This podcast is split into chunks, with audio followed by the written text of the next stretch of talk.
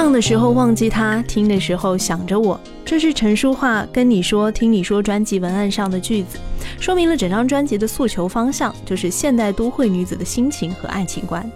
比如《梦醒时分》这首歌当中所唱的：“早知道伤心总是难免的，你又何苦一往情深？因为爱情总是难舍难分，何必在意那一点点温存？要知道伤心总是难免的，在每一个梦醒时分。”有些事情你现在不必问，有些人你永远不必等。先不说它的词写的怎么样，光是这个词的韵律、它的音调、它的发声的方式，你是不是边读出来就已经可以把旋律也跟着哼唱起来了呢？这真的是一首非常非常经典和绝妙的好词。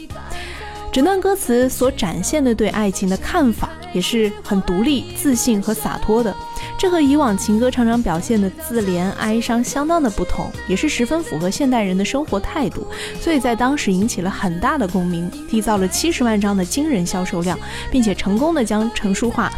塑造成了都会女子心声的代言人。其实陈淑桦这张专辑所要展现的概念，早在她的前几张唱片当中就可以看出一些端倪。比如说，在《等待风起》这张专辑当中呢，李宗盛就为她写的《像我这样的单身女子》，也已经可以隐约的看出这样的想法了。在之后的《女人心》还有《明天还爱我吗》，也是逐渐确立了她描绘都会女子心声这样的一个概念。到了这张《跟你说听你说》，就达到了很成熟的收获期，可以说是把陈淑桦的歌唱事业推向了高峰。跟你说，听你说，这张唱片也是经过非常精准的设计和规划，尝试用一种音乐形式将歌手包装起来。这也是当时制作人之一的李宗盛对这张专辑的评价。他觉得在经过前几张专辑的塑造之后呢，这张专辑的文字很轻松，而且比较具有消费导向。因为他用的是第三人称的语气，去淡化了主观的角色，尝试的结果也不错，并且结合了商业和精致，也是李宗盛自己觉得他制作过的专辑当中相当有趣的一张。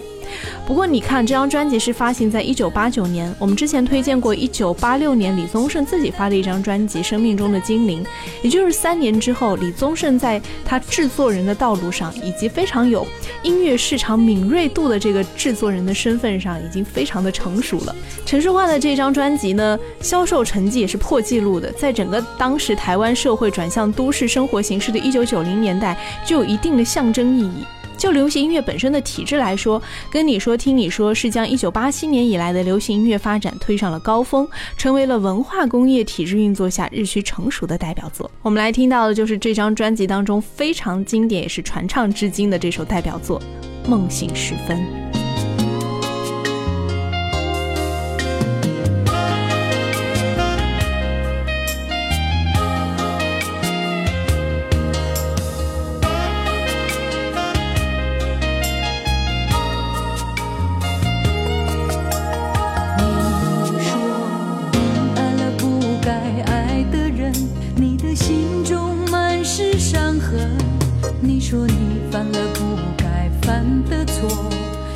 中满是悔恨。你说你